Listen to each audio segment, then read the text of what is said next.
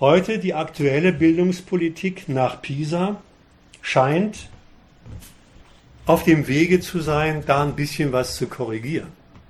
Scheint. Es werden nämlich diskutiert, zum Teil auch ausprobiert, andere Formen und Verfahren, wie Sortierung organisiert sein soll im Schulwesen. Nach Zeitpunkt der Aussortierung und nach Verfahren der Sortierung. Vielleicht wisst ihr, woran ich denke. Zeitpunkt.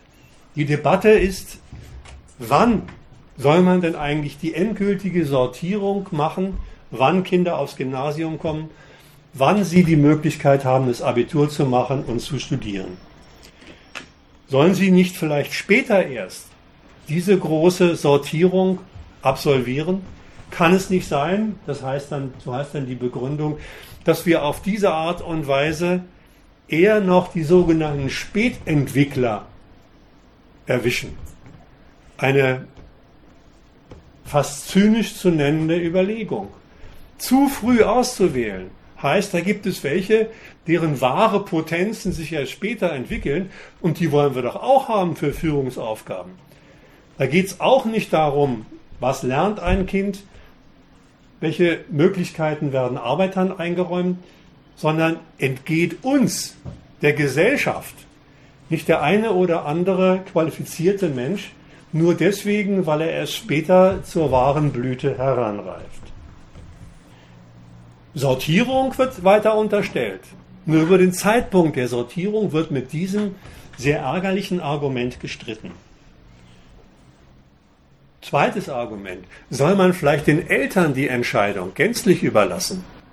Oder soll man sie ihnen nicht überlassen? Natürlich sagen die Eltern dann, möglichst soll mein Kind auf das Gymnasium, einer der Gründe, warum die Hauptschulen ausbluten, weil das weiß natürlich jedes Elternteil, das sagt, meinem Kind soll es einmal besser gehen, dass das nur über höheres Bildungswesen verläuft. Oder soll man es weiterhin den Lehrern überlassen? Hier und dort wird es unterschiedlich entschieden. Und dort, wo es den Eltern überlassen wird, da legen die Herren Studienräte im Gymnasium sehr oft großen Wert darauf, den Nachweis zu führen, dass die Eltern sich falsch entschieden hätten. Deswegen in Sachen Durchlässigkeit, das ist auch kein Geheimnis, die Durchlässigkeit in dem deutschen Schulwesen nicht von unten nach oben, sondern von oben nach unten geht. Immer mehr Schüler, die auf das Gymnasium gegangen sind, werden bis zur siebten Klasse wieder zurückverfrachtet in die unteren Abteilungen. Und auch in Sachen Verfahren wird neu diskutiert. Verfahren der Selektion, Verfahren der Sortierung. Da gibt es, das ist auch keine unbekannte Debatte, die Überlegung, ob man nicht statt Noten Lernverlaufsberichte oder Lernergebnisberichte den Schülern, damit den Eltern in die Hand drücken sollte, die, jetzt nehme ich das mal ernst, tatsächlich den, den Lernerfolg nicht quantifiziert, sodass an ihm gar nicht nachvollziehbar ist, was ein Kind kann und was es nicht kann, sondern wo inhaltliche Mängel aufgelistet werden. Düs und düs kann es nicht, düs und düs kann es besser, da muss es noch dran arbeiten. Das ist, das ist eine Überlegung, die auch die Sortierung nicht aus der Welt schaffen will, sondern die nur sagt, kann es nicht sein, dass die Art und Weise, wie wir sehr strikt, sehr rigide die Sortierung über Noten und Punkte machen, bei Schülern dazu verführt, dass sie nur noch für Noten lernen. Aber das ist doch gar nicht unser einziger Zweck. Wir wollen doch auch, dass das, was sie lernen, in ihren Köpfen bleibt. Wenn aber das Lernen so organisiert ist, dass der Lernstoff immer nur auch in den Köpfen instrumentell für gute Noten gedacht wird, dann stellen die sich die Frage, was muss ich lernen, wie viel muss ich lernen, wie intensiv muss ich lernen, wann muss ich anfangen mit dem Lernen, damit ich es dann, wenn die Arbeit anfängt, nicht schon wieder vergessen habe. Ich darf also nicht zu früh, nicht zu spät anfangen und so etwas.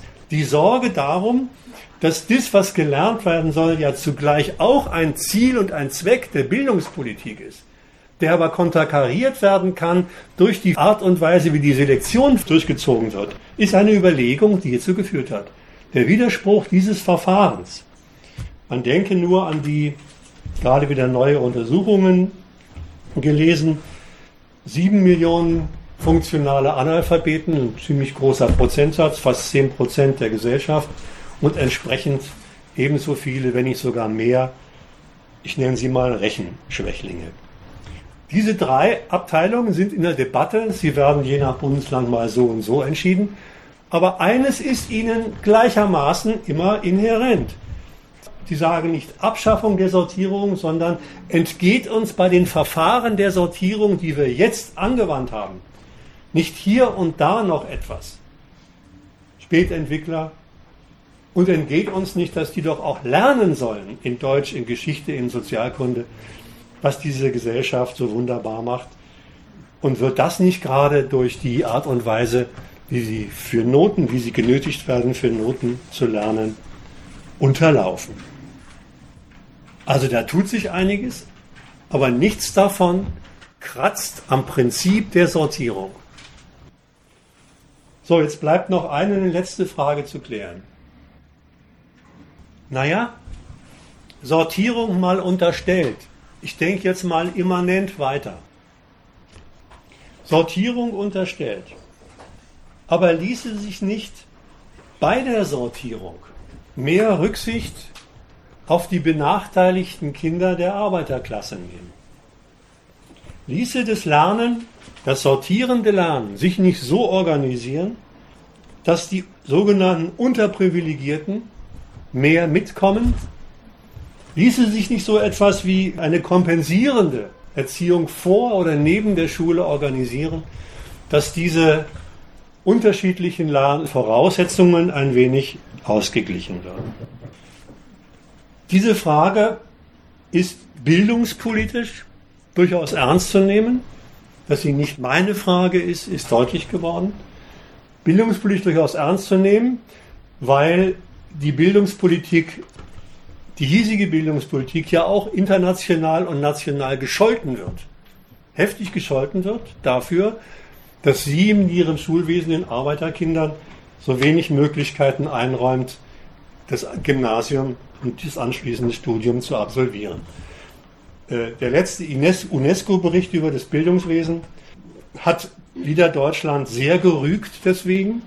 Das sei überhaupt ein Musterbeispiel für ungerechtes Bildungswesen die Unterprivilegierten so außen vor zu lassen. Und ich erinnere daran, die, die erste äh, PISA-Untersuchung 2001, 2002 hatte, Ergebnis, hatte zum Ergebnis, dass hinsichtlich dieses Kriteriums, welche Chancen haben eigentlich die Kinder verschiedener Herkunftsschichten, Deutschland unter den untersuchten knapp 35 Ländern war es ganz hinten war, den letzten Platz, Sieger von hinten war. Das hat der Bildungspolitik natürlich nicht gefallen, dass sie so in dem Fall als eine, die diesen armen, unterprivilegierten Menschen, diese Chancenrat so kritisiert wird, in den Ruch gerät, es mit solchen Kriterien wie Gerechtigkeit, Chancengerechtigkeit nicht ernst nimmt. Also da könnte man schon die Frage stellen. Naja, Sortierungszweck, davon wollen Sie nicht lassen, aber ließe sich nicht unter dem Sortierungszweck, wenigstens hier und dort, mit den Kindern aus dieser aus diesen gesellschaftlichen Bereichen etwas anderes anstellen, sodass sie besser mitkommen. Es gibt anlässlich dieser Frage auch eine neue Abteilung innerhalb der Schuldebatte in den letzten Jahren. Ausgehend von der Frage, kann man nicht die Schwachen besser fördern?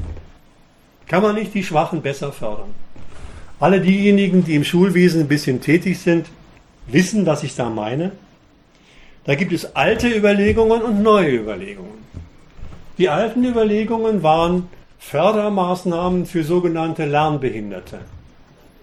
Ich meine jetzt nicht, ich will jetzt nicht in die Behindertendebatte einsteigen, also wirklich diejenigen, die sich mit dem Lernen schwer tun. Überweisung auf Förderschulen. Ein extra Weg für diese Kinder.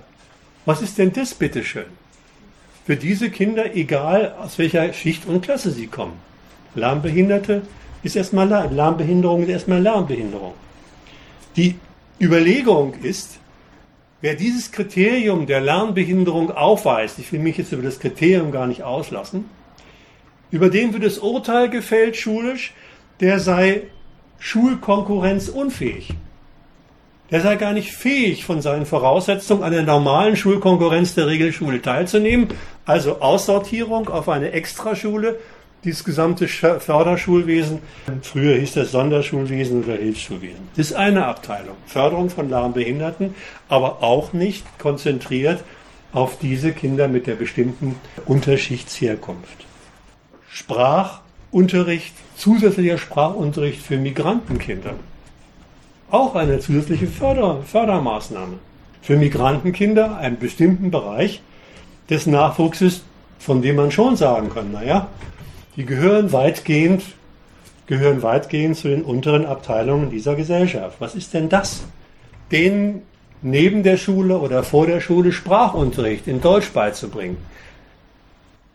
Das ist nichts anderes als, wenn die schon verpflichtet werden darauf, in der Regelschule mitzukommen, dann muss die Minimalvoraussetzung, dass sie nämlich die deutsche Sprache verstehen, die die Schulsprache ist, auch erfüllen. Nichts anderes als, wir müssen an denen die Minimalvoraussetzung für die Teilnahme an der Lernleistungskonkurrenz herstellen. Jetzt egal, wie dieser Sprachunterricht ausfällt, da weiß ich auch, dass der wieder ausfällt. Das ist aber der Gedanke und der hat nur diese Überlegung, sie fit zu machen für die Beteiligung an der Konkurrenz. Übrigens auch, in diese Abteilung gehören Gesamtschulen und gehört das, was seit einigen Jahren als Zusammenlegung von Hauptschulen und Realschulen läuft was als Integrationsmaßnahme gedacht wird. Diese Integrationsmaßnahme, Gesamtschule, alle sollen bis zum 10., bis zur 10. Klasse lernen, ist auch kein anderer Gedanke als vielleicht ist es ja so, dass wenn die länger zusammen lernen, auch diejenigen mit den schlechteren Lernvoraussetzungen dadurch quasi automatisch mehr haben. Das ist kein Gedanke, der Abschied nimmt von der Sortierung, der, kein, der nimmt keinen Abschied von der chancengleichen Sortierung, was man übrigens daran sieht, dass auch in den Gesamtschulen nach Leistung differenziert wird, A-Kurse, B-Kurse, C-Kurse mit der Tendenz von oben nach unten und so weiter. Das sind Sachen, die unter Förderung fallen. Aber streng genommen handelt es sich nicht um Fördermaßnahmen, die gezielt auf diese gesellschaftliche Schicht und Klasse zielen. Die haben immanente schulpolitische Gründe. Diejenigen, die nicht mitkommen in der Konkurrenz, die Konkurrenz für Konkurrenz unfähig erklärt werden, raus. Bei anderen die Voraussetzungen, die minimalen Voraussetzungen zur Teilnahme überhaupt erst zu, zu schaffen und so weiter und so fort. Wer das im Einzelnen ist, ist eine ganz andere Frage. Es ist nicht getragen von der Absicht, die erstmal ja der Ausgangspunkt der Kritik ist. Arbeiterkinder als Arbeiterkinder werden statistisch unterprivilegiert. All das stellt also Lernkonkurrenz nicht in Frage, sondern trägt dazu bei, dass diese Lernkonkurrenz von allen, die dazu befähigt sind, auch absolviert werden kann. Wie gesagt, das Prinzip der Leistungskonkurrenz in der Schule wird nicht in Frage gestellt. Da könnte man natürlich jetzt die Frage stellen, liegt das vielleicht daran, dass dieses Prinzip der Bildungspolitik und übrigens nicht nur ihr so heilig ist, heilig in Anführungszeichen, dass sie da überhaupt keine sachfremden Zugeständnisse duldet. Sachfremde Zugeständnisse wäre also zum Beispiel eine ganze Schicht extra und zusätzlich zu behandeln, damit an ihnen Voraussetzungen für bessere Teilnahme, erfolgreichere Teilnahme in der chancengleichen Lernkonkurrenz hergestellt werden. Ist es das? Sagen Sie, da wollen wir nicht von abrücken. Konkurrenz ist uns heilig. Einerseits muss man sagen, naja, ein bisschen heilig in Anführungszeichen ist ihr dieses Prinzip, in der nicht nur in der Schule, sondern auf dem Arbeitsmarkt, im Beruf sortiert wird nach Siegern und Verlierern? Schon. In der Schule wird zum Beispiel brutal darauf geachtet, dass nicht abgeschrieben wird. Abschreiben ist Bruch dieses Konkurrenz, in der sich jeder Einzelne gegen jeden gegen anderen Einzelnen zu bewähren hat. Wer abschreibt, kriegt eine 6, weiß man. In der Wirtschaft Preisabsprachen, Bruch der Konkurrenz. Kartellgesetze achten darauf, dass möglichst wenig Monopole die Konkurrenz zerstören. Wird schwer darauf geachtet. In der Politik Wahlbetrug beim Wählen, Stimmenfälschung, wird auch geahndet. Also das ist die eine Seite. Da achtet er schon drauf, da hat er auch seine Gesetze der hiesige Staat, dass, dieses, dass, dieses, dass diese Konkurrenz nach ihren eigenen sachlich korrekten Regeln, sachlich funktionalen Regeln abge, äh, verläuft. Auf der anderen Seite muss man aber auch feststellen, dass sich Staat und Bildungspolitik nicht zum Knecht dieses Prinzips machen, nachdem sie ihre gesamte Gesellschaft sortiert und strukturiert haben. Immer passiert es wieder, dass die Politik sich die Konkurrenzergebnisse und die Konkurrenzverfahren anschaut und prüft, passt mir das Ergebnis, passt mir das Verfahren, was da angewandt ist, und in dem einen oder anderen Fall zu dem Urteil kommen, nein, weder passt mir das Konkurrenzverfahren, noch passt mir das Konkurrenzresultat. Ich will mal zwei Beispiele nennen. Wenn in einem Betrieb qualifizierte Leute für einen bestimmten ausgeschriebenen Arbeitsplatz qualifizierte Leute deswegen nicht eingestellt werden, weil dem Personalchef die Hautfarbe des Bewerbers oder die Religion nicht passt, dann hat er ein Kriterium angewandt, was eigentlich für diese Sorte Konkurrenz gar nicht funktional ist.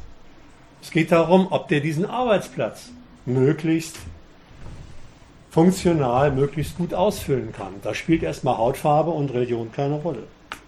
Oder ein anderes Beispiel. Ein Vermieter weigert sich, Ausländer, obwohl sie eine Bescheinigung über ein regelmäßiges Einkommen vorgelegt haben, eine Wohnung zu vermieten, weil sie Ausländer sind. Ausländer kommen mir nicht in mein Grundeigentum rein. Zwei Beispiele kann man ergänzen durch andere.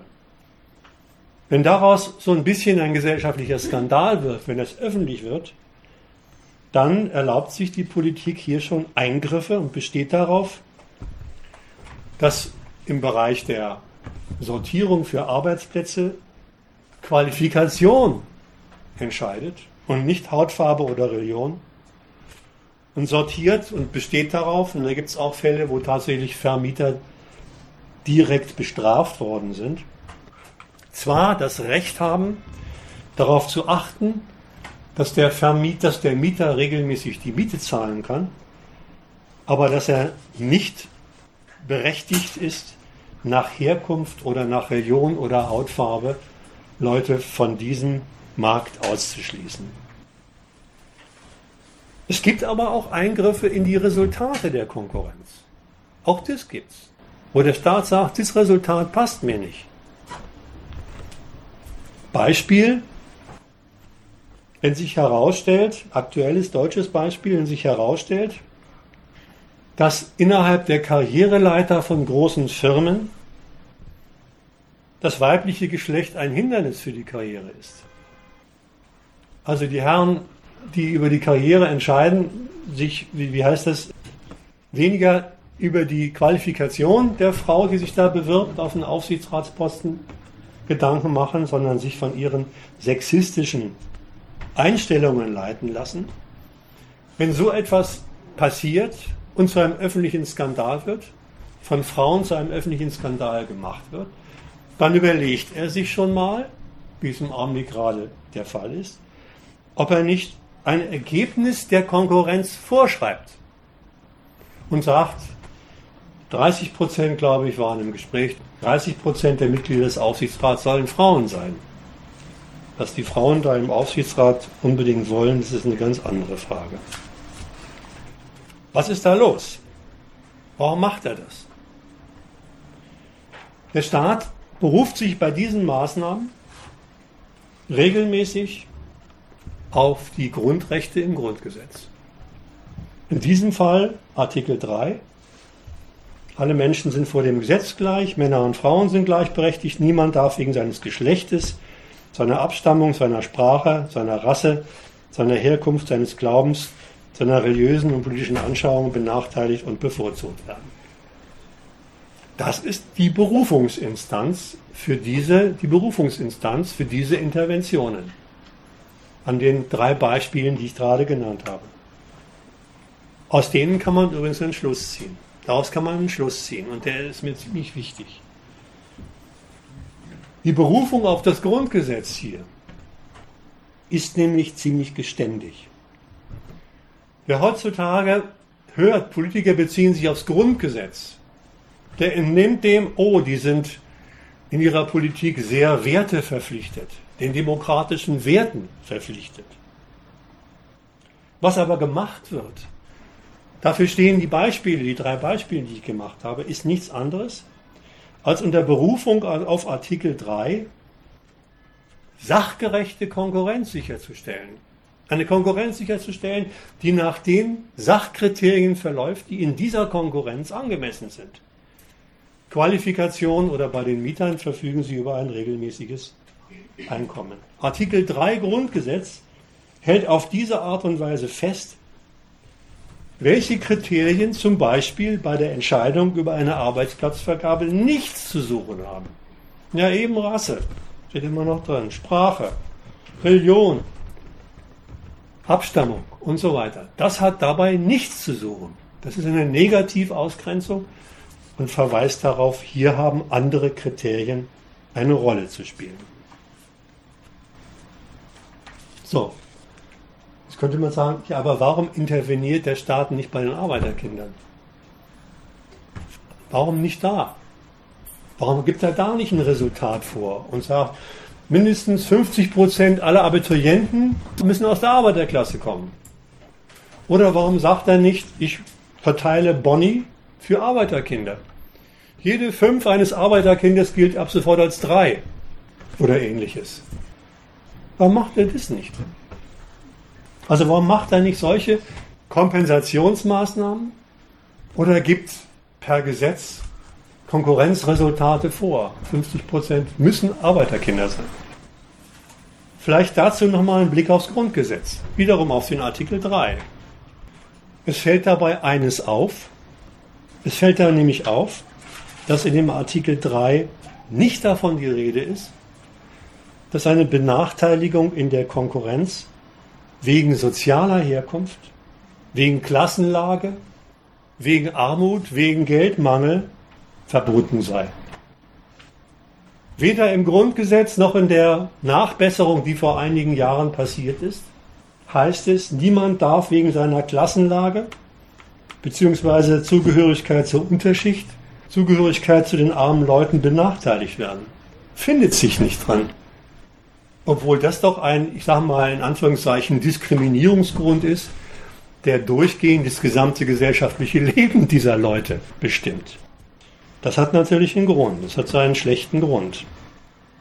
Denn auf die Unterschiede in Sachen ökonomischer Lage kommt es ihm ja gerade an.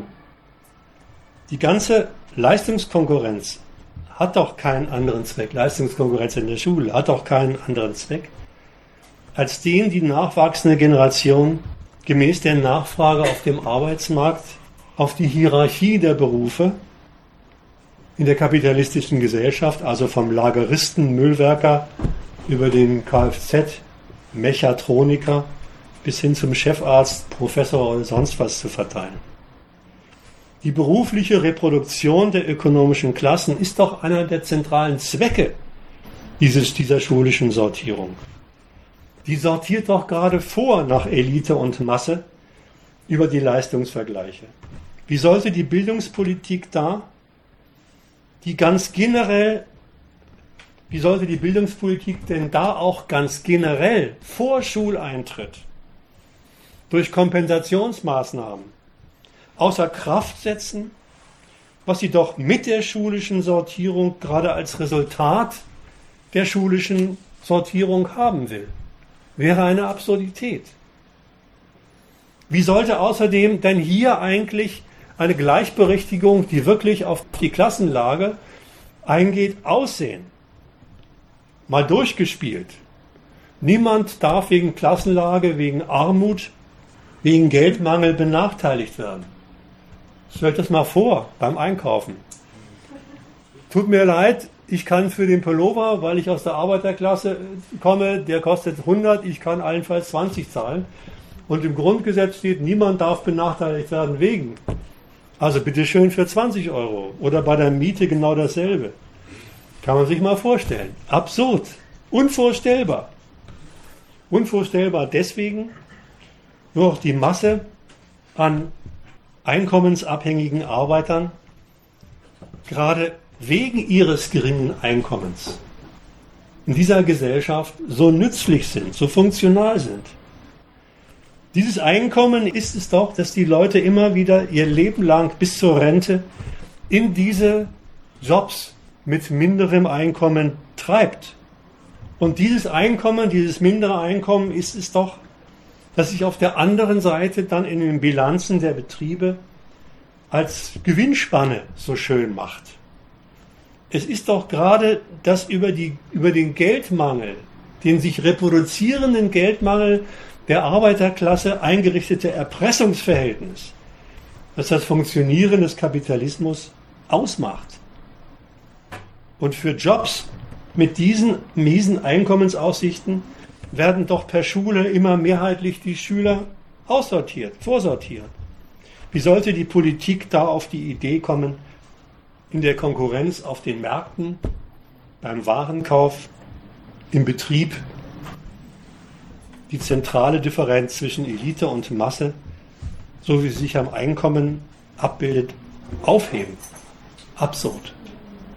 Deswegen ist es kein Zufall und kein Versäumnis, dass im Artikel 3 Grundgesetz ausgeschlossen ist, dass wegen Zugehörigkeit zur Klassenlage, Geldlage niemand benachteiligt oder bevorzugt werden darf. Allerdings gibt es und gab es immer wieder Ansätze zu derartiger Kompensation für die Angehörigen der unteren Klassen und Schichten. Kompensationsmaßnahmen durchaus eigener Art. Klar ist, dass mit diesen Kompensationsmaßnahmen nicht die Klassenlage aufgehoben werden sollte. Das wäre zu schön. Das macht die, machen die Verantwortlichen dieser Gesellschaft nun wirklich nicht. Was gemacht wird mit den Kompensationsmaßnahmen, ist, dass gearbeitet wird an den Auswirkungen der Herkunft, der Klassen- und Schichtenlage auf die chancengleiche Lernkonkurrenz in der Schule. Diese Auswirkungen, was wir vorhin hatten, in der Tat kommen sie mit anderen Unters mit, mit, mit, mit geringeren geistigen und sprachlichen Voraussetzungen im Schnitt in die Schule, was dann zum Resultat hat jene Rücksichtslosigkeit der Chancengleichheit. Und dass sich diese daraus ergebenden Voraussetzungen negativ bemerkbar machen, das fällt den Bildungspolitikern schon auf und da ist ihnen auch schon mal was eingefallen. In den 60er und 70er Jahren in Deutschland gab es kompensatorische Erziehung.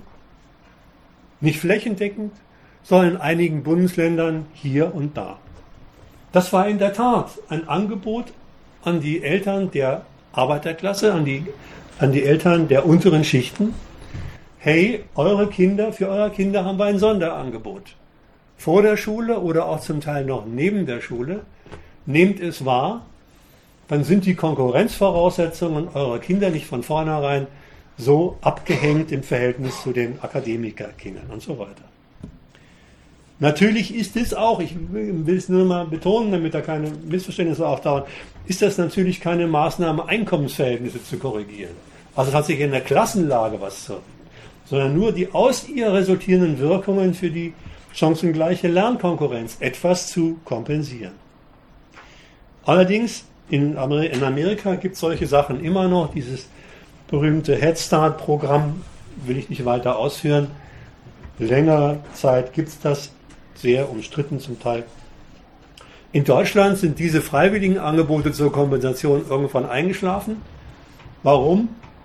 Weil gerade diejenigen, für die sie gedacht waren, sie nicht wahrgenommen haben. Diejenigen, die mittlere und Oberschicht waren, die haben das Angebot begeistert aufgenommen und sind hingerannt, aber diejenigen, die eigentlich davon Gebrauch machen sollten, die haben es nicht wahrgenommen, deswegen ist es eingestellt. Doch weswegen ist sowas überhaupt eingeführt worden? Ich habe ja nur gesagt, das ist eingeführt worden. Weswegen ist hier so etwas erwogen wie Kompensation der negativen Voraussetzungen, negativen Auswirkungen auf die Voraussetzungen für die Lernkonkurrenz. Dazu mal zwei Zitate, bildungssoziologische Zitate. Zitat 1. Es gibt empirische Belege dafür, dass frühe kompensatorische Interventionen auch langfristig präventiv wirken können, etwa gegenüber der Entwicklung von Delinquenz. Delinquenz, Straffälligkeit. Hochinteressant. Das zweite Zitat. Frühzeitige kompensatorische Intervention kann den Einfluss schlechter Wohnbedingungen, Mangelernährung und schlechter Gesundheitsvorsorge natürlich nicht überwinden. Wer hätte das gedacht? Gute Programme können die Kinder aber auf die Schule vorbereiten und ihnen vielleicht helfen, bessere Fähigkeiten zur Anpassung und Bewältigung zu entwickeln.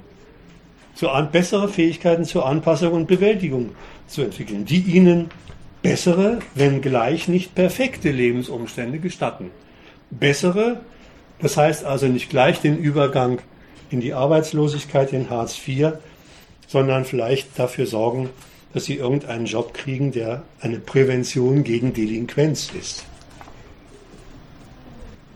Was sind das für Anliegen? Was sind das für Anliegen dieser Fördermaßnahmen, dieser Kompensationsmaßnahmen? Der Gedanke dabei ist, vielleicht lassen sich auf diese Art und Weise staatliche Ordnungsprobleme, die entweder eingetreten oder prognostiziert, die die frühschulisch Aussortierten bereiten können, etwas eindämmen. Vielleicht lassen sich auf diese Art und Weise diejenigen, die ausgeschult worden sind und keine, wie heißt es so schön, Perspektive haben, deswegen in die sogenannte Delinquenz abrücken, also nicht das erforderliche Rechtsbewusstsein haben. Vielleicht lässt sich dagegen irgendetwas mit diesen Maßnahmen tun. Mit diesen staatlichen Maßnahmen, nach diesen Zitaten, denkt der Staat also nicht an die Probleme, die die frühzeitig Aussortierten in der Gesellschaft haben, sondern allein an die Probleme, die, sich, die sich daraus für seine staatliche Ordnung Rechtsstaatlichkeit und staatliche Moral ergeben. Ein Argument. Nicht orientiert an, das soll den Leuten was bringen, sondern das soll negative Auswirkungen, die sich nur auf die staatliche Ordnung beziehen, versuchen einzudämmen. Es gibt ein zweites Argument. Das heißt, vorhin habe ich es in einem anderen Zusammenhang schon mal angesprochen, wenn wir nicht diese Kompensationsmaßnahmen machen, entgehen uns Begabungsreserven aus der Unterschicht. Entgehen uns Begabungsreserven aus der Unterschicht. Heute wird es meistens noch ergänzt um Migranten. So wird bildungssoziologisch argumentiert. Ein ziemlich gemeines Urteil. Ein ziemlich gemeines Urteil, in dem ebenfalls nicht, gar nicht die Lage der arbeitenden Menschheit das Thema ist, sondern wo sie betrachtet wird als Menschengruppe, die natürlich für die unteren Jobs der Gesellschaft von ihrer Herkunft hier als Anlage, ja sogar als Begabung definiert, prädestiniert ist. Aber vielleicht lassen sich mit einigen Anstrengungen noch aus dieser eigentlich für weiterführende Jobs gar nicht zuständigen, gar nicht prädestinierten Menschheit noch Kinder finden lassen, die dann den Kindern aus höheren Schichten, die mit den Leistungen der Kinder aus höheren Schichten mitkommen. Begabungsreserve, das ist, das, die, die Gemeinheit besteht darin, dass erstmal das Urteil, eigentlich sind sie gar nicht dafür da. Mit dem Hinweis auf Begabung. Unterstrichen wird, das ist fast ein Sarrazin-Argument. Aber ob man nicht mit Kompensationsmaßnahmen noch welche rausfischen kann, das muss man überlegen. Weil die sollte man sich, diese Reserven sollte man sich nicht entgehen lassen. Die kann man brauchen für alle möglichen gesellschaftlichen Aufgaben, für die halt die weiterentwickelte Bildung nur einmal zuständig ist. Und es gibt einen dritten Gesichtspunkt, der tatsächlich so etwas geleistet hat wie mehr Arbeiterkinder haben das Gymnasium erreicht, mehr Arbeiterkinder haben Abitur gemacht, mehr Arbeiterkinder haben das Studium angefangen. Ich erinnere an, vielleicht sind einige ein bisschen informiert, an das, was hierzulande einmal in den Jahren 1960 Folge Bildungskatastrophe genannt wurde. Was ist da von so berühmten Menschen wie Dahrendorf und anderen damals als die Katastrophe des deutschen Bildungswesens festgehalten worden? Als die Katastrophe des Bildungswesens wurde festgehalten, im Vergleich des deutschen Schulwesens mit dem amerikanischen, mit dem französischen, mit dem englischen sogar Vergleiche mit Russland wurden angestellt, schneiden die Deutschen ganz schlecht ab. Unabhängig von der Frage der Vergleichbarkeit wurde gesagt, in Frankreich, in England und in Amerika machen 30 Prozent und mehr den Übergang zum höheren Bildungswesen, bei uns sind es nur 8 Prozent. Wenn es bei uns nur 8 Prozent sind, dann fehlt uns im Vergleich der nationalen Ökonomie, fehlt es uns da an Ressourcen, an hochqualifizierter Arbeitskraft, vor Dingen auch naturwissenschaftliche Arbeitskraft, die dafür sorgt, dass wir im Standortvergleich, wie es heute heißt, nicht ins Hintertreffen geraten. Das Argument der Bildungskatastrophe hieß damals, wir müssen aufpassen, wir müssen unser Bildungssystem umbauen, damit wir in der nationalen Konkurrenz nicht ins Hintertreffen geraten. Übrigens war das zugleich auch die Abteilung, wo die Amerikaner gesagt haben, wir müssen ebenfalls zulegen, weil Kennt ihr den Begriff Sputnik-Schock? Weil die Russen haben damals den ersten Satelliten in den Raum geschossen vor den Amerikanern und das war der sogenannte Sputnik-Schock. Das kann natürlich so eine Nation wie USA als Führer des Westens nicht auf sich sitzen lassen. Was haben sie gemacht?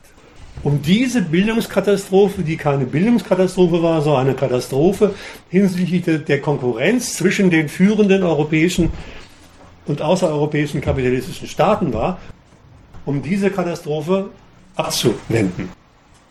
Sie haben ganz einfach Folgendes gemacht. Wie kriegt man mehr Abiturienten hin? Wie kann man die Abiturientenquote von 8% auf 15% erhöhen? Einfach dadurch, dass man die Kriterien für den Übergang aus den Grundschulen aufs Gymnasium ändert. Dass man sagt, dann gilt halt als Übergangskriterium nicht die Note 2,1, sondern vielleicht schon die Not, der Notendurchschnitt 3,0. Ganz klar. Dann werden mehr aus den Grundschulen aufs Gymnasium transportiert und ganz klar, dann kommen auch mehr aus den unteren Klassen aufs Gymnasium. Sprunghaft war der Anstieg der Kinder aus der Arbeiterklasse von ungefähr 0,8 Prozent auf 10 Prozent der Abiturienten festgestellt worden. Allmählich wurde die Abiturientenquote auf diese Art und Weise erhöht. Das geht. So etwas geht. Das geht deswegen. Weißt, ist das noch ein wichtiger Nachtrag? Weil mit den Verfahren der schulischen Leistungskonkurrenz nicht nur festgelegt wird, dass die Leistungsstärksten die Konkurrenzsieger sind, sondern dieses Instrument ist zugleich ein Steuerungsinstrument. Ein staatliches Steuerungsinstrument, mit dem beschlossen werden kann, welche Ströme des Nachwuchses sollen eigentlich wohin. Nochmal ein schönes Argument gegen die Leistungsideologie.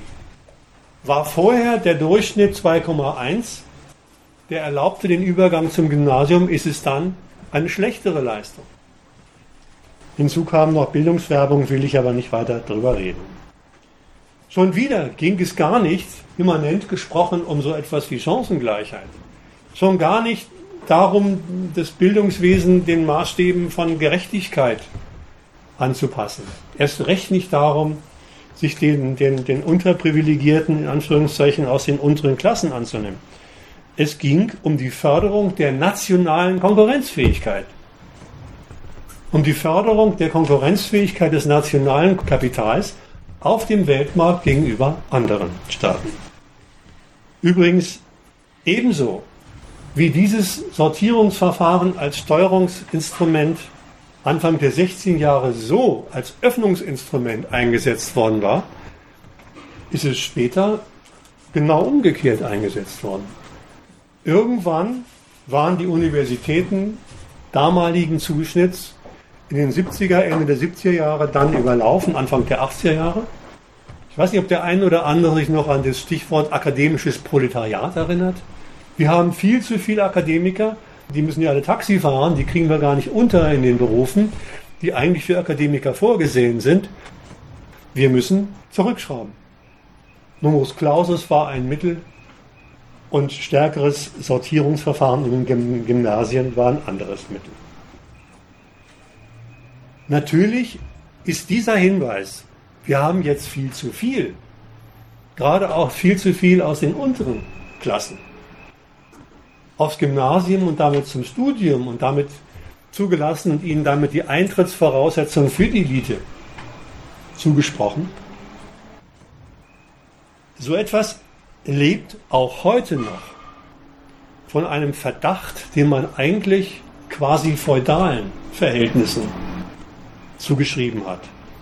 Ein führender Bildungspolitiker damals hat gesagt, wir können es nicht zulassen, dass Leute mit dieser, ich habe das Zitat nicht genau Kopf, dieser falschen Klassenherkunft in die Elite einziehen, die dort doch gar nichts zu suchen haben. Das ist ein Illoyalitätsverdacht auf modern gestrickt. Es zeugt von dem im Kapitalismus immer noch bleibenden, auch unter demokratischen Verhältnissen bleibenden Verdacht von Regierenden, dass sich Unzufriedenheit bei den sogenannten einfachen Leuten tatsächlich bis zur Illoyalität entwickeln könnte. Ein Verdacht, will nicht über seine Begründetheit nachdenken, sondern einfach nur sagen, das ist ein Argument bei denen, das bis zur Illoyalität entwickeln könnte. Und es darf nicht verwundern, dass die Vorzeigepolitiker aus der Arbeiterklasse, Schröder, Blüm, Nahles und andere, überhaupt nur deswegen als Vorzeigepolitiker, die den Weg aus der Arbeiterklasse geschafft haben, hochgehalten werden, weil die es geschafft haben, alle Herkunftsmerkmale, alle Herkunftsinteressen gründlich abzustreifen. Schröder, Blüm, Nahles sind zugleich Leuchttürme in der nationalen Volksverarmung der letzten Jahrzehnte. Das ist die Tour, wie man sich die den Aufstieg, die Karriere aus der Arbeiterklasse wünscht. Übrigens hat Marx zu diesem Sachverhalt auch schon mal was gesagt. Er hat nämlich gesagt, je mehr eine herrschende Klasse fähig ist, die bedeutendsten Männer der beherrschten Klasse in sich aufzunehmen, desto solider und gefährlicher ist ihre Herrschaft ein Gedanke, der heutzutage den Angehörigen der unteren Klassen sowas von fern liegt. Na gut, das war's. Paar Bücher, die ich, äh, paar, die noch nicht vergriffen sind, die ich auch zu günstigen Konditionen verkaufen kann. Und hier ist noch so ein kleines Heftchen, wo ich mal was gegen Hirnforschung gemacht habe. Das kann man sich umsonst mitnehmen. Aber jetzt Debatte. Einwände, Nachfragen, Kritik etc. Das Zitat war übrigens aus Marx Zitat aus K3, im dritten Band des Kapitals, Seite 614. Wer es nachlesen will.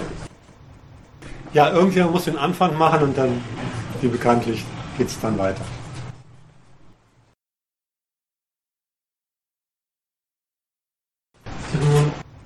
So eine Ergänzungsfrage, wo es jetzt gar nicht ähm, zentral ging, aber womit auch oft die Funktion der Schule gerechtfertigt wird, dass man die ähm, Begabungen der Kinder herausfindet. Inwieweit würdest du äh, die Begabungs, Begabungstheorie der Pädagogik und Psychologie kritisieren? Ich will jetzt mal nicht die Begabungstheorie kritisieren, sondern ich will das Argument, wofür sie jetzt benutzt wird, kritisieren. Das sind zwei Sachen. Die ausführliche Kritik der Begabungstheorie habe ich woanders in dieser Erzählung Kapitalismus gemacht. Das Problem dieses Arguments besteht darin, dass es ein Resultat der Schule begründen will. Es sagt nämlich, so, so heißt dein, dein Argument, es sagt nämlich, der Umstand, dass sich der Nachwuchs so verteilt auf das Schulwesen, auf das drei- oder zweigeteilte Schulwesen, liegt an der verteilten Begabung innerhalb der Gesellschaft. Das ist das Argument. Das heißt, es wird immer nur angewandt auf das Produkt von Schule. Und das ist der höflich ausgedrückt Widerspruch dieser Argumentation. Denn die Begabungserklärung behauptet ja, dass unabhängig von der Einwirkung durch die zehn und noch viel längere Schulpflicht eigentlich das, was vor der Schule als Anlage in den Kindern drin war, verantwortlich ist. Das ist der Widerspruch. Sie können es aber gar nicht, wollen es auch gar nicht, geht auch gar nicht, als Anlage an den Kindern festhalten, sondern machen es immer nur fest als Produkt der Schule und können dann, das ist der immanente Widerspruch, überhaupt nicht sortieren. Ist das jetzt, also jetzt immanent gesprochen, können gar nicht sortieren. Ist der Umstand, dass die jetzt aufs Gymnasium gegangen sind, ist das jetzt ein Resultat von Anlage oder ist es ein Resultat von 10, 12, 13 Jahren Schule? Die Begabungstheorie, jetzt mache ich doch einen kleinen Exkurs, ist diesem Widerspruch ein bisschen auf die Schliche gekommen. Die haben ihn nicht als Widerspruch, aber als Mangel ihrer Argumentation entdeckt. Einen Mangel haben sie darin gesehen, dass wenn sie an dieser Begabungstheorie strikt festhalten würden, Anlage determiniert Schulerfolg, sie eigentlich das Urteil ausgesprochen haben, sind die Lehrer überflüssig. Wozu brauchst du einen Lehrer, wenn sowieso nur das rauskommt, was schon drin ist?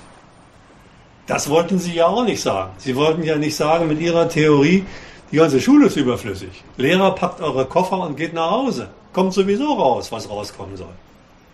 Und haben dann übrigens zum Teil expressis verbis ihre Sache korrigiert und gesagt, na ja, es bedarf immer noch einer pädagogischen Kraft, die rausholt, was in den Dingern, was in den Kindern, Dingern, Entschuldigung, was in den Kindern drinsteckt. Damit haben sie sich auf ein nächstes Feld begeben. Das nächste Feld heißt, ja, dann ist doch aber gar nicht die Anlage verantwortlich, sondern das, was tatsächlich gesellschaftlich, pädagogisch mit den Kindern gemacht wird, verantwortlich. Das war die Sternstunde der Umwelttheoretiker, die gesagt haben, stimmt, jetzt sind wir gefragt.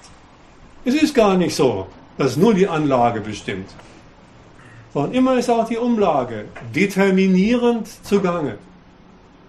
Sie haben also den Determinationsgedanken der Anlagentheorie, der Begabungstheorie, um einen weiteren ergänzt und haben absurd intentionale Erziehungsprozesse, wo gesagt wird, wir haben vor, die zu erziehen, vor, die zu lernen, zu Determinanten von Entwicklung erklärt. Absurd. Erstmal ein Punkt. Also, das sind alles Varianten und Variationen von, von Determinationstheorien, deren Resultat natürlich immer in einem besteht. Der Fehler dieser Theorien ist die eine Sache. Könnte ich noch mehr sagen, sage ich jetzt aber nicht. Die Leistung dieser Fehler ist das andere. Und die Leistung heißt, es ist nicht das Werk und schon gar nicht der Zweck der Schule, diese Sortierung herzustellen. Ich bin fast versucht, eine Gegenfrage zu stellen. Teilst du denn die Kritik, die ich vorgetragen habe? teilweise, wobei ich, ja, also für mich ist eine grundsätzliche Kritik an der Kritik, dass sich das eben nur aufs Kritisieren beschränkt und äh, ja, die kreative Schaffung einer Alternative ist, oder ich weiß, ich weiß nicht, wie ich es formulieren soll. Konstruktive. Äh, konstruktive Denke, Dankeschön, dass das nicht mit betrachtet wird. Ich will nicht darauf hinaus, dass ich sage, kritisieren ist unwichtig und relevant. Ich verstehe nur nicht, warum konstruktive Denke nicht eine ähnliche Rolle einnimmt. Übrigens, ich äh, bin dagegen, dass wir das so machen, Frage-Antwort, Frage-Antwort, wer zu den, zu den Fragen oder zu den Einwänden was zu sagen hat, der soll es auch unabhängig von, von mir machen. Am besten ohne melden, oder? Ja, ja. Ja, so wie ich das verstanden habe, ist dann auch die, die Sortierungsfunktion der Schule deswegen vorhanden, weil die Gesellschaft äh, in ihrer Ordnungsstruktur auf, darauf angewiesen ist, dass es äh, ein Sortierungssystem gibt. Das heißt, es wäre dann notwendig, das Konkurrenzsystem in der Gesellschaft zu verändern. Das heißt, ähm, es ist sinnvoll oder es ist nicht ähm, ausreichend, das Schulsystem dann zu verändern, äh, um von der Sortierungsfunktion zu befreien. Ähm, das wäre quasi nicht ausreichend. Das heißt, es ist eine sehr weitgreifende Änderung, das ist mir schon klar, das ist mir schon klar. Aber nichtsdestotrotz für mich dann die Frage, warum macht es überhaupt keinen Sinn, sich über kreativ oder über konstruktive Dinge Gedanken zu machen? Ja, ich, ich stimme dir dazu. Ich hatte auch ähm, gedacht, ob es eine Frage auf der Zunge, aber es ist halt ähm, weitgreifend, also weil man dann fundament, also sehr fundamental auch äh, die, mhm. das, das, das gesellschaftliche System grundlegend kritisieren muss. Mhm. Willst du noch was?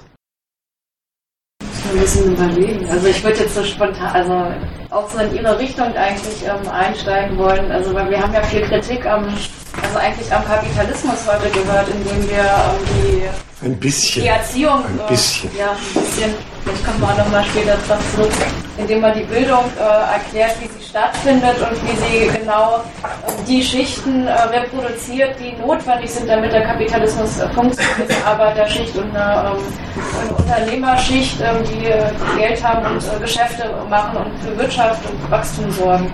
Ähm, das, das wird erstmal in der Schule produziert. Und wenn man sich jetzt fragt, wie kann man da konstruktiv was an der Schule verändern. Also da würde ich ihr schon recht geben, dass man sagt, ähm, man müsste ähm, wenn man sagt, man will was lernen und seine Zwecke organisieren und ähm, gucken, dass man was von seinem Leben hat, äh, dann muss man wirklich gegen die, die Zwecke, die hier wirtschaftlich eingerichtet sind, erstmal vorgehen, für die die Schule dann eben die Kinder ausbildet.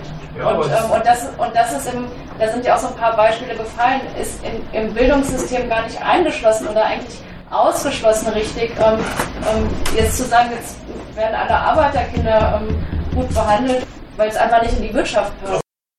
Auf diese Denke will ich eigentlich einfach hinaus. Natürlich kann ich jetzt sagen, was kann ich machen in diesem System, was könnte man verändern im Rahmen der Möglichkeiten, die realistisch sind. Und ich kann natürlich mich auch hinstellen und sagen, wir spinnen jetzt einfach Material und haben alle Möglichkeiten, die wir im Kopf uns vorstellen können und überlegen uns da was. Beides ist möglich. Aber der Ansatz geht halt in das, was Kreatives, was Konstruktives zu diskutieren. Und das ist immer das, was mir irgendwo fehlt, weil sich einfach immer nur auf die Kritik und die, die Herleitung der Kritik entsprechend äh, fokussiert.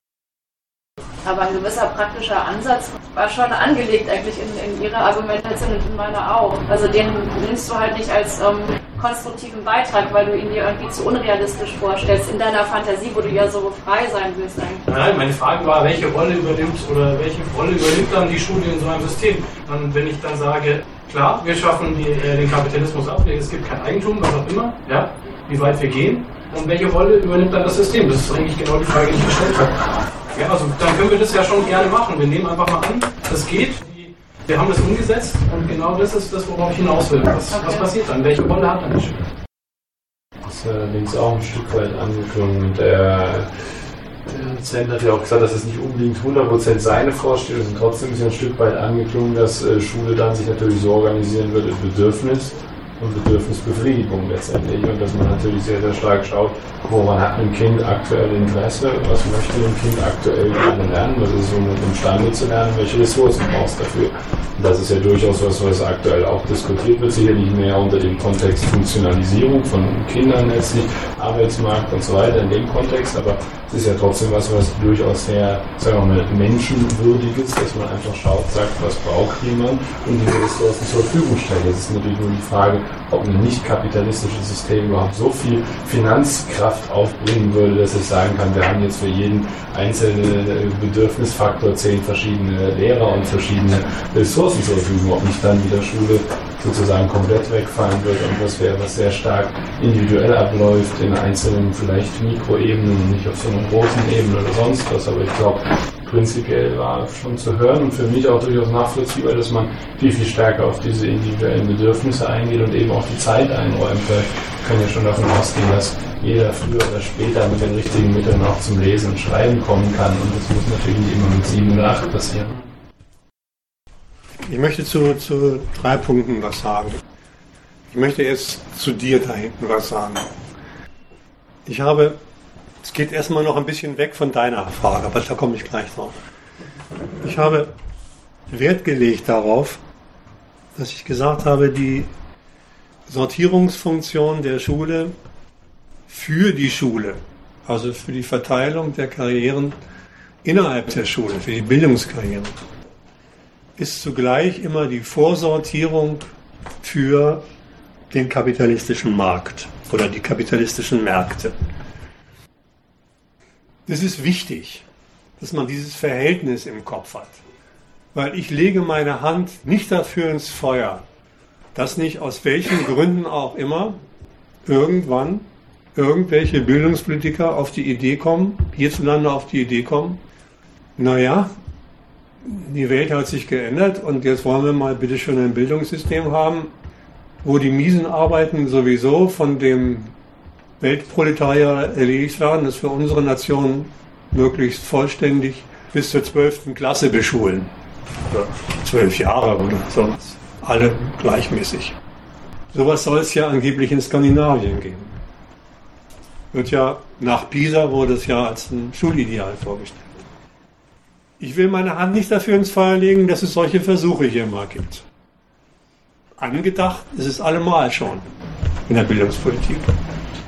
Aber was heißt denn das? Für das Verhältnis von Sortierung und Vorsortierung. Das hieße, dass so etwas wie die Sortierung innerhalb des Bildungswesens ziemlich reduziert würde. Ziemlich flach viele. Alle machen Schulsystem bis zur 12. Klasse oder 13. Klasse. Ich will mich jetzt nicht darüber äußern, ob die jetzt nachher ein Zeugnis kriegen oder nicht, ist mir jetzt wurscht.